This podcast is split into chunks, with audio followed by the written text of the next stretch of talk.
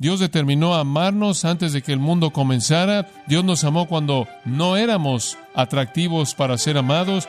Y fue esa predeterminación de amarnos a pesar de lo que éramos, esa es la esencia del gran amor redentor de Dios.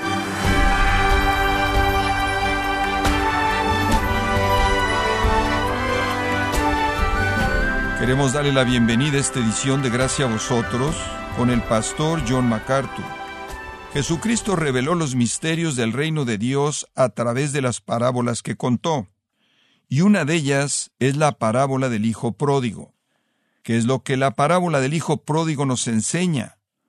Bueno, hoy John MacArthur nos revela la asombrosa profundidad del amor de Dios por sus hijos y cómo Él desea derramar su gracia en sus vidas y esto es parte de la serie El amor de Dios, aquí en gracia a vosotros. Hemos estado viendo este asunto del amor de Dios. Juan 3:16 dice, de tal manera amó Dios al mundo.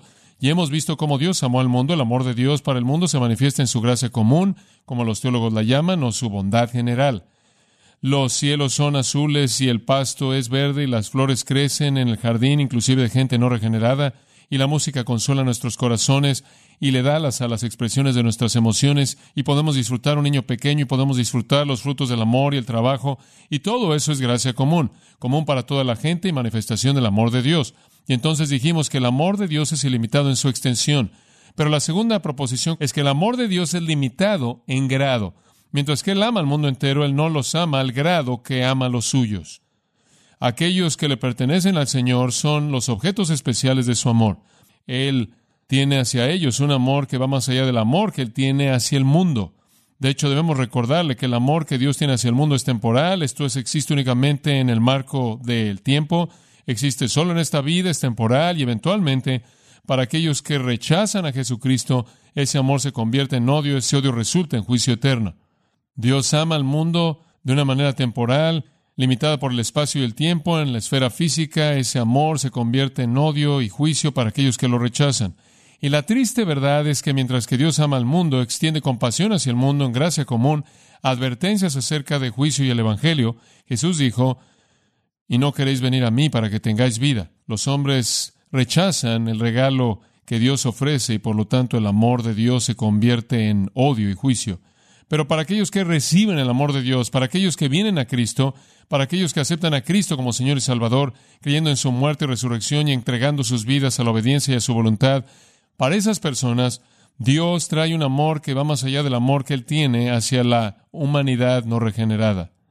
Él ama a los suyos con un amor que va más allá de cualquier cosa que jamás pudiéramos imaginar o pensar, inclusive Toda la eternidad no podrá agotar de manera completa la demostración del amor de Dios hacia los suyos. Él ama a los suyos con un amor que llega a la máxima capacidad que Él tiene de amar. Y nadie ha expresado eso mejor que el apóstol Juan, quien dijo, habiendo amado a los suyos que estaban en el mundo, Juan 13.1, Él los amó eistelos. Y esa frase puede significar que los ama completamente, perfectamente, de manera plena, puede significar hasta el fin, hasta el límite, hasta el máximo, hasta lo último, puede significar eterno, inmortal, por toda la eternidad y significa todo eso, todo eso. El Señor ama a los suyos de una manera que va a ser demostrada a lo largo de toda la eternidad y como dije, inclusive toda la eternidad no puede agotar la expresión de ese amor. Cuando Juan lo resume, lo hace en estas palabras simples. Mirad cuán grande amor el Padre nos ha dado. Mirad cuán grande amor, y él no agota media docena o una docena de adjetivos porque ni siquiera se acercarían a decir lo que necesita ser dicho. Él simplemente dice cuán grande amor que debamos ser llamados hijos de Dios. Primera de Juan 3.1. Es ese gran amor con el que nos ha amado. Ahora, cuando nos volvemos sus hijos por la fe en Jesucristo, ¿qué tipo de amor entonces disfrutamos? No hablemos de su amor, ese amor que es ilimitado y en extensión al mundo. Hablemos de su amor, el que es limitado en grado al mundo, debido a que es completo en grado su amor, ese amor que le pertenece a los creyentes. Hablemos del amor que Él tiene hacia nosotros. Comencemos al ver Lucas capítulo 15. Lucas capítulo 15, un capítulo muy conocido, el cual está incluido en la parábola del Hijo Pródigo, como es llamada. Realmente es la parábola de un padre perdonador. Es nombrada de manera equivocada el hijo pródigo, realmente es la historia de un padre perdonador o el padre amoroso. Veamos Lucas 15 y versículo 11. También dijo un hombre, tenía dos hijos, y el menor de ellos dijo a su padre, Padre, dame la parte de los bienes que me corresponde, y les repartió los bienes. No muchos días después, juntándolo todo, el hijo menor se fue lejos, una provincia apartada, y allí desperdició sus bienes, viviendo perdidamente. Y cuando todo lo hubo malgastado, vino una gran hambre en aquella provincia, y comenzó a faltarle. Y fue y se arrimó uno de los ciudadanos de aquella tierra, el cual envió a su hacienda para que apacentase cerdos. No una ocupación apropiada para un buen niño judío, y deseaba llenar su vientre de las algarrobas que comían los cerdos, pero nadie le daba. Y volviendo en sí, dijo, ¿cuántos jornaleros en casa de mi padre tienen abundancia de pan y yo aquí perezco de hambre? Me levantaré e iré a mi padre y le diré, Padre, he pecado contra el cielo y contra ti. Ya no soy digno de ser llamado tu hijo, hazme como a uno de tus jornaleros.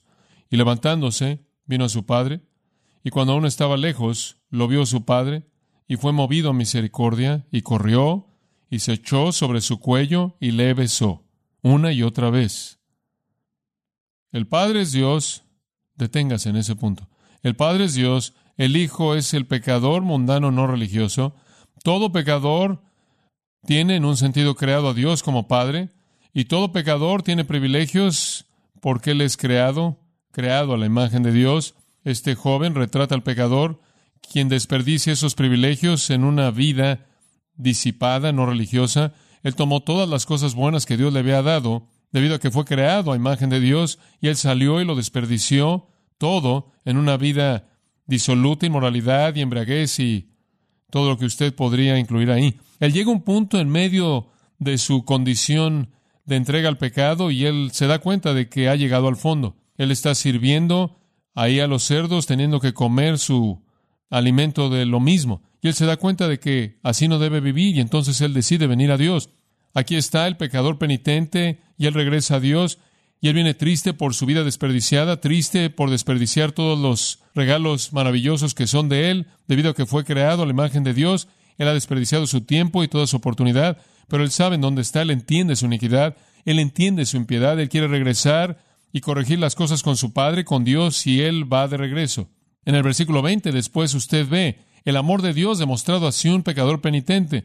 Mientras que él está todavía lejos, él todavía va caminando por el camino, él ni siquiera ha podido llegar a la presencia de su padre. Su padre lo vio porque él estaba viendo, y él sintió compasión hacia él, y él corrió y lo abrazó y lo besó una y otra y otra vez. Es la indicación del idioma griego. Aquí usted tiene un retrato de la naturaleza del amor de Dios. Y lo que es sorprendente acerca de este amor es que es dado hacia alguien que es totalmente inmerecedor, alguien que ha desperdiciado oportunidad y privilegio, sin embargo el Padre lo ve siente compasión hacia él y corre para encontrarse con él y abre sus brazos para abrazarlo y lo besa de manera repetida. Aquí está la misericordia tierna, aquí está el perdón, aquí está la compasión, aquí está el Padre tratando al Hijo como si no hubiera pasado, como si sus pecados fueran sepultados en las profundidades del mar más profundo, alejados tanto como el este del occidente y olvidados. Aquí está el afecto efusivo. No hay una resistencia que dice, bueno, tú sabes, realmente has vivido una vida miserable y voy a dejarte entrar al reino, pero realmente no debería hacer eso. No hay esa actitud, no hay pasado, se acabó, ha desaparecido. Y todo lo que el Hijo experimenta es abrazos y besos repetidos y abrazos y el gozo del Padre es abrumador.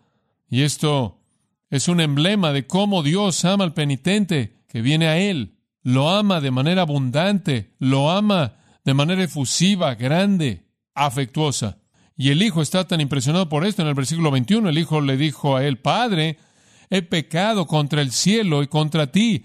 Ya no soy digno de ser llamado tu hijo. Es casi como si él lo aleje y le dice, espera un momento, ¿entiendes lo que yo he hecho? ¿Entiendes cómo soy? Es casi como si él no puede enfrentar esto. Esto quizás es la humillación más profunda Venir a Dios es una experiencia humillante. Y la primera cosa que te humilla cuando vienes a Dios es la conciencia de tu pecado. Él fue humillado. Mientras que él estaba comiendo las algarrobas de los cerdos, él llegó a estar muy consciente de una vida disipada y desperdiciada. Él sabía lo que estaba disponible para él por parte del Padre. Él regresó, confesó su pecado en contra del cielo y de su Padre. Él es un penitente verdadero, él está dejando su pecado, dejando su vida desperdiciada, y él viene a Dios y él está humillado en primer lugar por su pecado. Pero después, en segundo lugar, y quizás lo que es más profundo, él es humillado por la gracia de Dios. Lo que es más humillante que la conciencia del pecado de uno es la conciencia de la gracia de Dios. Eso es mucho más humillante. Y él quiere alejar a Dios, por así decirlo, decirle, ¿realmente entiendes lo que he hecho? Tú simplemente estás expresando tu amor y afecto hacia mí. ¿Sabes quién soy yo? Eso es inclusive más humillante. Pero así es el amor de Dios hacia un pecador penitente. Es rico, efusivo, generoso. Exalta este amor. El Padre ni siquiera responde a sus preguntas vacilantes. En el versículo 21, el Padre simplemente le dice rápidamente a sus esclavos, Sacad el mejor vestido y vestidle, y poned un anillo en su mano y calzado en sus pies, y traed el becerro gordo y matadlo, y comamos y hagamos fiesta. Ni siquiera considera las preocupaciones del joven acerca de que él es digno o no, él simplemente comienza la fiesta. Porque este mi hijo, versículo 24, muerto era y ha revivido, y se había perdido y es hallado. Y comenzaron a regocijarse. Y ese es, ese es el retrato del amor de Dios hacia un pecador penitente. No es mínimo, es máximo, es generoso. Observe Efesios capítulo 2 y veamos otro pasaje que define para nosotros la naturaleza de este amor. Efesios capítulo 2. Algunos recordatorios más que sé que usted conoce. Versículo 4. Y aquí Pablo usa el mismo término que Juan usa. Con su gran amor con que nos amó, todo comienza a partir del amor de Dios este gran amor con que nos amó. Y después Él procede a definir este amor. Nos amó tanto que aun estando nosotros muertos en pecados, ahí está de nuevo ese énfasis en habiéndonos amado cuando no éramos dignos, nos dio vida juntamente con Cristo, por gracia sois salvos. Nos amó en primer lugar, nos amó en nuestras transgresiones. A partir de ese amor, Él soberanamente nos dio vida juntamente con Cristo esto es, nos colocó en Cristo por nuestra fe en Cristo. Fuimos colocados en la cruz espiritualmente, morimos con Cristo, resucitamos para caminar en vida nueva, de tal manera que literalmente enfrentó nuestros pecados y nos dio vida nueva mediante la gracia. Versículo 6. Y juntamente con Él nos resucitó, salimos de la tumba con Cristo, y asimismo nos hizo sentar en los lugares celestiales con Cristo Jesús. ¿Qué significa eso? Que nuestro hogar real está en el cielo, que nuestra vida real esté en la dimensión espiritual que va más allá de este mundo? Eso es lo que hizo por nosotros. Él nos amó tanto que inclusive cuando estábamos muertos en nuestras transgresiones, Él nos dio vida juntamente con Cristo mediante la gracia. Él nos resucitó de la tumba para caminar en vida nueva. Él nos sentó permanentemente en los lugares celestiales. Ese es ahora nuestro hogar, esa es nuestra morada y está nuestra vida. ¿Y por qué hizo Él esto? ¿Por qué salvó él a pecadores muertos. ¿Por qué? Versículo 7 le da a usted la razón para todo esto. Para. Y esa es una cláusula de propósito. Con el propósito de que en los siglos venideros, esto es a lo largo de toda la eternidad, Él mostrará las abundantes riquezas de su gracia. ¿Cómo es que Él va a mostrar las abundantes riquezas de su gracia en gracia hacia nosotros? En su bondad. ¿Qué? ¿Qué significa eso? Eso significa que Dios nos salvó cuando estábamos muertos en nuestros pecados para que Él por los siglos nos mostrara su bondad. Eso es sorprendente. Dice usted, no merecemos esa bondad. No merecemos su bondad. Ese es el punto. Esa es la razón por la que Él recibe tanta gloria por mostrarnos bondad. Por los siglos de los siglos, no solo le vamos a agradecer por su bondad, sino que vamos a agradecerle por su bondad, porque sabemos que nunca la merecimos. Pero ese es el punto. Él nos amó tanto que Él quiso mostrar bondad hacia nosotros para siempre. Dice usted, ¿qué es el cielo? El cielo es en donde Dios nos va a mostrar bondad a partir de las riquezas abundantes de su gracia para siempre. Dice usted, ¿quieres decir que vamos a ir al cielo y Dios simplemente va a pasar la eternidad siendo amable con nosotros? Eso es correcto. Ahora ese es un amor que trasciende, es un amor que da vida, es un amor que promete gloria eterna, es un amor que promete bondad eterna. La eternidad del cielo es Dios siendo amable hacia nosotros. Amable hacia nosotros por los siglos de los siglos. Y la gente algunas veces piensa en el cielo y dice, no, no sé, quizás va a ser aburrido ahí. Ahora recuerda esto, Dios tiene una mente infinita y Dios tiene un número infinito de maneras en las que Él puede mostrar su bondad. Y entonces en la eternidad simplemente vamos a enfrentar una explosión de experiencia tras experiencia de la bondad sin límites de Dios y no habrá ni siquiera dos que serán jamás iguales. Ese es el nivel de amor que Él tiene hacia nosotros, mientras que éramos pecadores. Observe Efesios capítulo 5 y vea otra área de este amor, y ese es su aspecto purificador. Dice en el versículo 25, Cristo amó a la iglesia y se entregó a sí mismo por ella. ¿Por qué? ¿Por qué? Para santificarla, habiéndola purificado por el lavamiento del agua, por la palabra, a fin de presentársela a sí mismo una iglesia gloriosa, sin mancha ni arruga ni cosas semejantes, sino que fuese santa y sin mancha. Entonces ahora encontramos otro propósito. No solo Él quiere que experimentemos bondad para siempre, sino que quiere que experimentemos santidad eterna. Cristo amó la iglesia lo suficiente como para morir por la iglesia, para santificarla, esto es, para separar a la iglesia del pecado, para limpiar a la iglesia por la palabra, para llevar a la iglesia al cielo en toda su gloria, sin mancha ni arruga, sino santa irreprensible. Ahora, la realidad sorprendente de eso es que solo hay un ser en el universo que es santo y es irreprensible. ¿Quién es? Dios. Él nos amó lo suficiente como para hacernos exactamente como Él. Esa es la razón por la que Juan dice que seremos como Él cuando le veamos como Él es. Es una cosa increíble.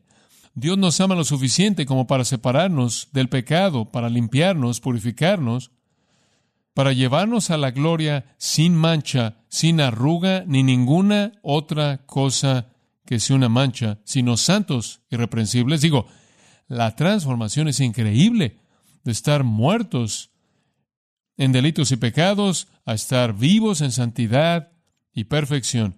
Y todo esto debido a nada en nosotros mismos, nada de dignidad en nosotros mismos, nada deseable en nosotros mismos, ningún mérito en y por nosotros mismos nada más que la gracia gratuita de Dios. ¡Qué amor! No es sorprendente que Juan dijo, mirad cuán amor nos ha dado el Padre, que seamos llamados hijos de Dios. Es un amor generoso, es un amor que es inquebrantable, es un amor que se va a demostrar a sí mismo en bondad eterna, es un amor que se demostrará a sí mismo en santidad eterna. Observe Hebreos capítulo 12. Hebreos capítulo 12. Este también es un aspecto importante de su amor. Dios siempre quiere lo mejor para sus hijos y Él sabe que el camino para lo mejor es siempre el camino de la obediencia. ¿Escuchó eso? Dios sabe que el camino para lo mejor es el camino de la obediencia. ¿Sabe una cosa? Es como un padre. Un padre dice, bueno, realmente amo a mi hijo, realmente amo a mi hijo y no disciplina al hijo, cuestiono ese amor. Porque si usted no disciplina a su hijo, usted realmente está programando a ese hijo para lo peor. El amor no busca lo peor, el amor busca qué? Lo mejor. Y entonces el amor aprende a disciplinar porque la disciplina se vuelve entonces la protección y la garantía de la bendición. Y Dios dice, te amo demasiado como para no disciplinarte. Hemos dicho eso como padres, ¿no es cierto? Agáchate, esto es porque te amo. Y usted recibe una mirada confusa del niño que dice, claro, pero al final lo es y aprenden. Pero Dios nos ama lo suficiente como para disciplinarnos. ¿Por qué? Para empujarnos de regreso al camino de la bendición, capítulo 6 o capítulo 12, versículo 6. Porque el Señor al que ama disciplina y azota a todo el que recibe por hijo. Si soportáis la disciplina, Dios os trata como a hijos, porque ¿qué hijo es aquel a quien el Padre no disciplina? Pero si se os deja sin disciplina, de la cual todos han sido participantes, entonces sois bastardos y no hijos. Si usted no está siendo disciplinado por Dios, usted no le pertenece a Él, porque si usted le pertenece a Él, Él lo va a disciplinar a usted, porque Él lo ama a usted tanto. Por otra parte, versículo 9, tuvimos a nuestros padres terrenales que nos disciplinaban y los venerábamos. ¿Por qué no obedeceremos mucho mejor al Padre de los Espíritus y viviremos? Ya que ellos ciertamente por pocos días nos disciplinaban como a ellos les parecía, pero este para lo que nos es provechoso, aquí está de nuevo, para que participemos de su santidad. No en la eternidad, eso ya va a pasar, sino en el tiempo. Es verdad que ninguna disciplina presente parece ser causa de gozo, sino de tristeza, pero después da fruto apacible de justicia a los que en ella han sido ejercitados. Dios lo ama lo suficiente usted como para disciplinarlo. Es un amor que corrige, es un amor que reprende, es un amor que disciplina, es un amor que entrena, es un amor que disciplina hacia la justicia, hacia la piedad. Este es el amor salvador, justificador, santificador, glorificador que Dios tiene hacia los suyos y únicamente hacia los suyos, aquellos que creen en Él. Cuán grande amor, lo suficientemente grande, le dijo Pablo a los tesalonicenses, como para darnos consuelo eterno y una buena esperanza. Permítame llevarlo a otro pasaje que quizás en cierta manera concluya su pensamiento con respecto a la grandeza de este amor. Efesios 3, versículo 17. Y únicamente voy a ver tres versículos aquí con usted. Efesios 3, 17 al 19. Ahora, Pablo aquí está orando por los Efesios y claro, por todos los creyentes. Y él está orando en el versículo 17 porque Cristo more, habita en vuestros corazones mediante la fe. Eso es más que una oración por salvación, obviamente incluye eso. La palabra more o habite, katoikeo, es una palabra que significa, tiene la palabra hogar y establecerse combinadas. Significa establecerse y estar en casa. Cuando Cristo se establece y está en casa en su corazón, o dicho de otra manera, cuando Cristo tiene un acceso sin refreno, sin restricciones a toda área de su vida, cuando Cristo está en control, no es nada más que usted es un creyente, es que Cristo se ha establecido. Él no tiene que estar arreglando las cosas. Usted sabe, cuando usted está comprometido y entregado a Cristo y Él tiene un acceso sin restricciones a su vida, entonces Pablo dice está siendo arraigado y establecido en amor. En otras palabras, usted estará fijo de manera firme y sólida en el amor de Dios cuando su vida está sometida de manera completa a Cristo, cuando toda área de su vida está sometida a Él y Él tiene ese acceso sin restricciones a toda parte de su vida, usted va a estar fijo de manera sólida en el amor de Dios. Usted experimentará ese amor. Eso es lo que Pablo quiso decir en Romanos 5:5 cuando él dijo el amor de Cristo ha sido derramado en vuestros corazones. Eso es lo que Judas quiso decir en Judas 21 cuando él dijo conservaos en el amor de Dios. ¿Qué quiso decir él? Manténganse en la posición de devoción, dedicación y obediencia en la cual serán arraigados y establecidos en amor. Y cuando usted hace eso, versículo 18 dice, usted podrá comprender con todos los santos cuál es la amplitud y la longitud y la altura y la anchura y la profundidad y usted podrá conocer el amor de Cristo que sobrepasa qué? Conocimiento. El punto es que el amor del que estamos hablando aquí es algo que no se puede conocer. No se puede conocer por la razón humana, no se puede conocer, la mente humana no lo puede conocer. Los no regenerados no lo pueden conocer, es incomprensible, sobrepasa el conocimiento, pero usted lo puede conocer, dice él. Pueden conocer el amor de Cristo que nadie más conoce, pueden comprenderlo en su amplitud y su anchura y longitud y altura y profundidad cuando usted está arraigado y establecido en él. Y eso sucede cuando Cristo tiene un acceso sin restricciones a toda área de su vida. Cuando Cristo llena su vida, usted puede regresar a Juan 14, entonces el amor de Dios va a llenar su vida. Cuando Cristo tiene toda parte de su vida, entonces el amor de Dios llena su vida y entonces usted lo va a comprender. El punto es que usted únicamente puede comprenderlo cuando usted lo ha experimentado. Un santo de la antigüedad vio el versículo 18, cuando usted tiene el amor de Dios en cubo, ¿lo ve usted ahí? Es simplemente el amor de Dios en cubo, digo, simplemente para mostrar lo vasto que es, qué tan largo es largo, qué tan ancho es ancho, qué tan alto es alto, qué tan profundo es profundo. Bueno, un santo de la antigüedad tomó la cruz y dijo, la cruz es el símbolo, la parte de arriba apunta a la altura, la parte de abajo a la profundidad y las dos partes horizontales a la anchura y a la extensión y son interminables. Cuán ancho es el amor de Dios es para todos los que creen. Cuán largo es su amor es de la eternidad pasada a la eternidad futura. Cuán alto es su amor, lo suficientemente alto como para llevarnos al trono en el cielo de los cielos. Cuán profundo es su amor, lo suficientemente profundo como para alcanzar el foso más profundo del pecado y rescatarnos. Ahí está el resumen de todo. Es un amor que es ancho y largo y alto y profundo y hemos visto algo de su naturaleza en los otros pasajes. Y este es el amor de Dios que lleva al versículo 20. Y usted realmente no puede ver esta sección sin el versículo 20. El versículo 20 dice, y aquel que es poderoso para hacer todas las cosas, mucho más abundantemente de lo que pedimos o entendemos, según el poder que actúa en nosotros. A Él sea gloria en la iglesia en Cristo Jesús por todas las edades, por los siglos de los siglos. Amén. ¿Qué es eso? ¿Esa es una qué? Una doxología, ¿no es cierto? Bueno, ¿qué es lo que está haciendo que Pablo irrumpa en una doxología? Lo que está causándolo es que él acaba de comprender, tanto como es humanamente posible, el amor de Dios en Cristo y él irrumpe en alabanza. Ese es su amor.